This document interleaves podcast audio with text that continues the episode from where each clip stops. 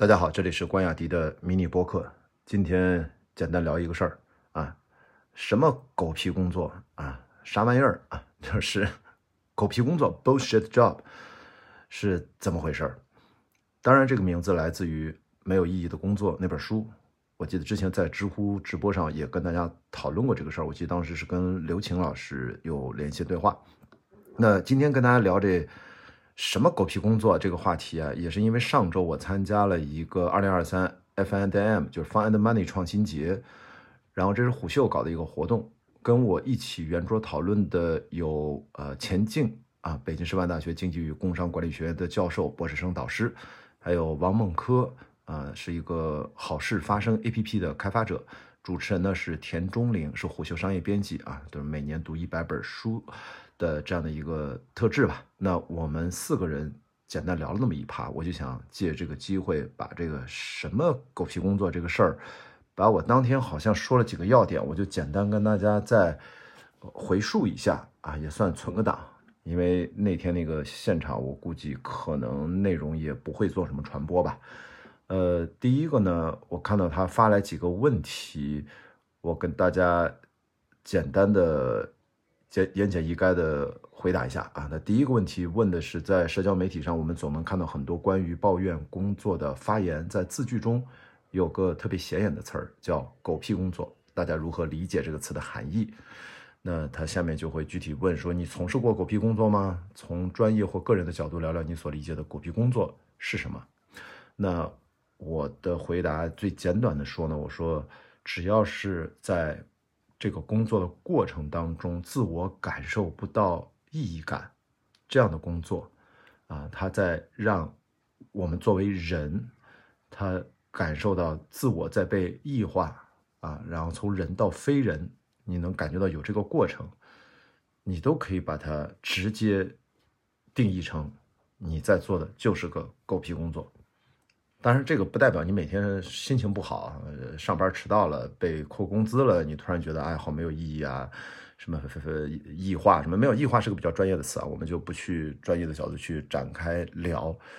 其实这个异化，大家可以理解成这个我们对完整性的思考的缺失。这种异化最早是从工业革命以来，因为它为了追求效率。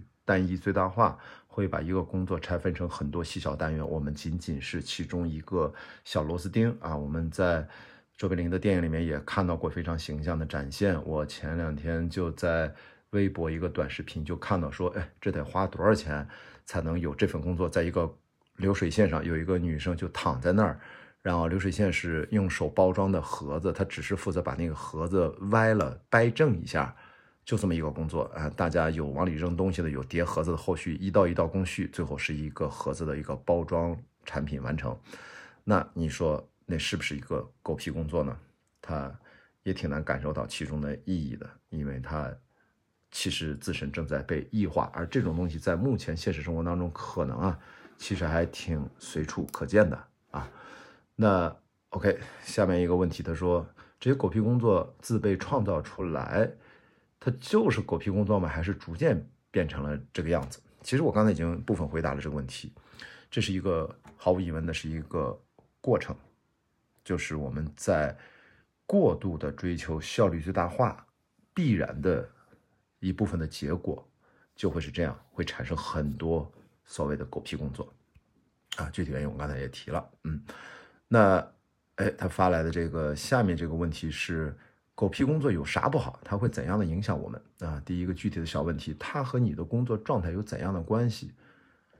嗯，我觉得它对我们的影响当然是不好的。我刚才提到了一个全局理解啊，就是你的全局理解力，你没有这个 big picture，你只看到自己眼前的这一摊事儿，然后你慢慢的就失去了对事情整个的全局的眼光，你的视角。都是可能非常的微小具体，而不知道整个事情，不只是全局啊，包括系统性的观念，对不对？包括逻辑思考，包括批判精神，这里面也就是我们所谓的呃批判性思维，对吧？Critical thinking。那你当然狗屁工作，它是对这个东西一定是起到反作用的。呃，他后面接着问，狗屁工作的影响会辐射到我们的生活吗？那当然会辐射到我们的生活，而且辐射的简直是方方面面啊！现在我觉得，因为互联网、移动互联网等等啊，短视频啊、信息爆炸这些事情，它其实已经渗透在我们的日常生活，每天二十四小时，几乎是方方面面，无处可逃啊！好，那 这我就不展开了，因为太多了啊。下一个问题，我看啊。我们对工作的态度突然出现大的转变，这是为什么啊？从个人角度看啊，各位老师对工作的态度发生过几次转变？当时发生了什么？那我就谈我呗。我呢，大概有两次转变。第一次转变是跟我的个人生活经历有关啊，应该就说是十年前，二零一三年。呃，熟悉我的朋友可能听我说过啊，我从小马奔腾辞职，二零一三年八月，那个时候呢，我其实就实打实的迈出了一步，就。要让自己勇敢一点，去脱离传统观念的一个成年三十多岁男性的一个人生发展轨道，敢于求变，去做一些让自己身心感受更更有自由感的一些可能性去追求。这个风险很大，我并不推荐大家 很贸然的这么去做啊。我这么去做，其实其实我也不知道会怎样。嗯，那现在我这个状态就让自己非常满意吗？反正至少不差。你说多么满意，我也谈不上啊。其实我也不是做什么事情都成功，创业后来一次两次都没成功吧？啊，失败谈不上，就是没成功啊。这第一次转变十年前，第二次转变，我觉得是四十岁以后，大概过去三四年，就明确的开始把我对工作的选择和践行，必须明确的指向啊，寻求意义，指向价值创造。那这个其实跟我。前面昨天跟大家聊的亲密关系是很相像的，所以你看他生活其实他最终指向的东西没有那么大的差别。我不会把他生活工作什么分得那么开，我我其实就属于那种就不考虑这个分不分开的问题。好，下一个小问题啊，从历史的角度看，中国人对工作的态度发生了怎样的变化？为什么会这样？哪里出了问题？哇，这个问题太大了。我们简短来回答说，我觉得历史角度来看啊，中国人大家首先是先解决温饱啊，这改革开放四十多年，对吧？然后更早之前咱就不说了，那太复杂了，好吧？就是改革开放之后啊，就我这四十年吧，四十多年，然后从解决温饱到现在追求小康啊，现在很多人就步入了小康之家，但实际上我们都知道，还有几亿人其实是中低收入或者低收入，啊，一个月一千多块钱这种，当然叫低收入了，对吧？他们也在，哎呀，说句残酷一点的话，在卑微的活着啊，那么他们依然要解决温饱，然后他们还距离小康还有距离啊，那。呃，已经达到小康，可能他们再下一个阶段就是大家对于工作啊，已经不再是只是吃饱饭，不再是只是满足自己的小康生活。现在大家对工作实际上就开始挖掘属于自己的幸福的内涵和外延，就是到底我工作其实为了让我更幸福。那这个是。社会其实发展不同阶段、人群不同阶段的一个必然特征啊。中国因为太大了，人太多了，我们在不同的阶段它是并行存在、同时发生。它以地理的方式、空间的方式，啊，它在同时性的在分布着啊。可能有一些是以社群，呃，存在着；可能有些是以城市、乡村来区隔着，呃，都有可能啊。就是大家所以在讨论问题的时候，我一直在提醒。怎么能够让我们有一个更广阔的视野，去兼容很多人跟我们的生活，跟我们自己所看到、感受到的其实是截然不同，但是他们都存在着。那我们该如何去彼此理解啊？甚至有的时候需要彼此建立一些沟通。我们去不说嘛，咱们的使命，改革开放干嘛来着？追求是吧？共同富裕这个目标，我觉得目前国家也没有。对吧？没有任何的动摇嘛？我们追求的还是共同富裕。嗯，好，下一个问题，你做了哪些方式去应对啊？你们做了哪些尝试？关于逃离工作倦怠，有什么小妙招吗？哎呀，这个 我觉得吧，这个嗯，我觉得要先做任何的应对之前，先看看当下处于一个什么状况，你是否能够通过工作解决自己的生存之道。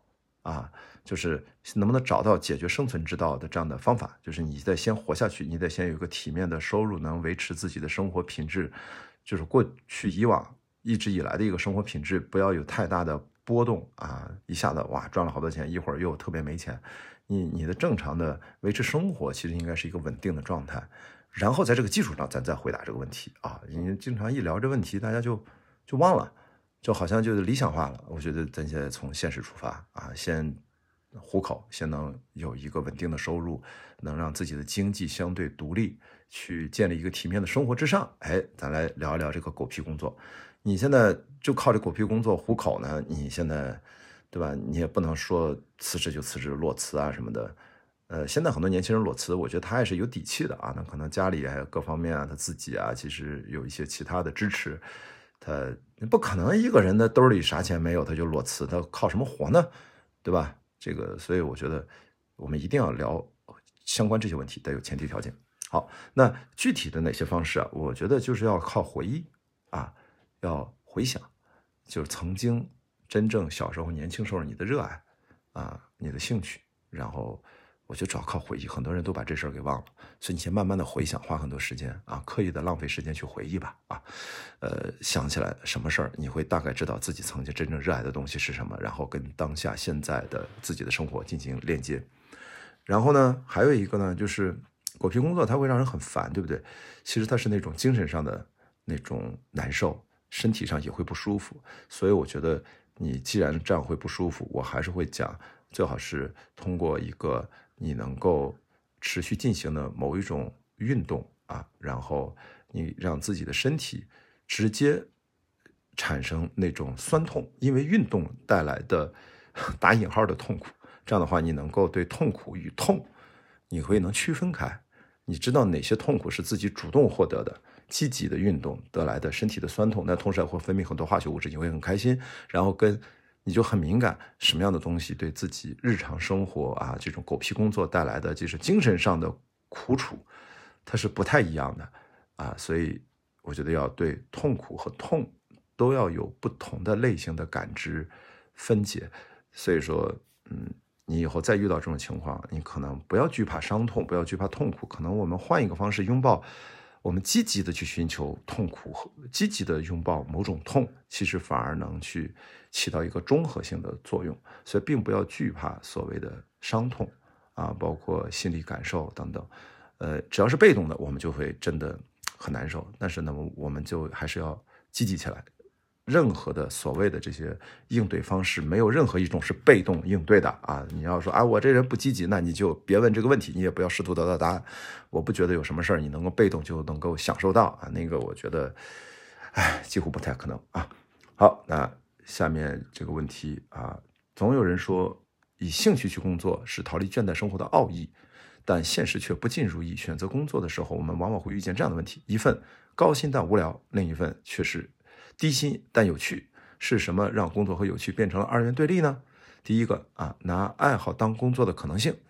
哎呀，我前面说了这个事儿呢，爱好当工作对我就是伪命题。我从小到大，我发现我其实严格意义上我没有真正为钱工作过，我其实就是只做自己喜欢的事儿。我非常特殊啊，我也觉得我这样的人有，但是肯定不多，也比较任性，呃，就那么撑过来了，一直活到现在。所以既然上半场撑到现在，我觉得下半场我也能。再撑下去，所以大家就这么一听吧，因为每个人实际情况不一样啊。我其实就是我的工作就是我的爱好啊，我只会做我喜欢的事儿，我不会去严格意义上去划分什么工作、兴趣啥啥啥。我觉得像有一些朝九晚五啊，每天八小时工作这种，他可能他是一个事业单位或者怎么怎么样。我觉得那个时候他切分工作和兴趣切分很好呀，对他的一天二十四小时啊，八小时睡觉，剩下十六小时。他理论上还有啊八小时吃喝拉撒，然后八小时工作，他就应该在那八小时吃喝拉撒里面找一个个人兴趣拓展一下，对他是很完整的啊。对我呢，因为不存在这样的模块化的生活，所以这个问题对我是伪命题，但是对其他人其实是一个好问题啊。那么教育体系与工作的关系啊，我觉得嗯，我觉得我们其实最重要的其实以兴趣以兴趣去工作啊，它其实背后核心是一个好奇心的问题。我觉得大家所有的这些日常的，呃，人生成长当中的一些困惑，我觉得别忘了一个角度，就是你的好奇心还在吗？你的好奇心在哪里？你的好奇心打算赋予它多少能量去满足好奇心？我觉得这件事儿它背后也是跟教育体系啊是紧密相关的啊。我们其实，哎，一说到教育这个巨大的话题，我们我就尽量简短截说，就是。呃，我们尽量还是从科学的角度去理解儿童时期的教育的真正价值所在，就是要，激发他的好奇心，要让他充分的运动，然后刺激大脑协调性，然后让身体充分发育，然后为他成年不叫成年，在他青少年往后阶段的那个时候再去，哪怕晚一点接受学习，他的系统性思考、他的逻辑、他的智商的开发，其实会更好。而现在呢，我们过早的让儿童在身心大脑发育还没有真正。做好它的连接协调性，就过早的进行一些知识性的一些灌输，其实呢，这种拔苗助长效果是特别不好。但这个事儿呢，哎呀，我自己没有孩子啊，也没拿自己孩子做实验，我现在都靠一些看的一些文献、科普文章和各种的阅读来讨论这个问题，实在是有点纯理论。呃，但是我完全不认同说啊，因为我没有办法，现实生活当中如何如何。对不起，一般说这种话的人基基本上在这方面都没什么思考，所以我一般不会跟他们进行讨论，因为大家不在一个。讨论的一个呃基准线上，所以这个事儿一讨论多了，让人觉得，哎，你又没孩子，你又不知道，所以你看我肯定会遭受到这样的评论，所以我后来学乖了，我就不参与这种讨论了啊，我继续看书，要继续等待我可能会出现的，呃，可能会发生的，哎，劳莱得罪这种情况。好，最后一个问题，对未来工作形态方式内容的想象和主张是什么？嗯，这个问题也比较虚啊，我想想。最简单的说，就是以自身为目标的创造，将逐步取代上一个工业时代的价值创造。就是大家最终其实是为了自我提高、自我完整性去呃自我提高。那其实最终你创造的目标就是你本人啊。那个人意义上更大范围的探寻啊，探寻。呃，个人的完整性的边界，个人的存在的意义，个人生活的新的方向和新的可能性，然后借助新的人质关系，就是人和人工智能的关系啊，简称人质关系，相信还有更广阔的探索空间，更远的未来，其实我们现在是想象不出来的。呃，我可能过两周参加一个论坛，他们要问我中国。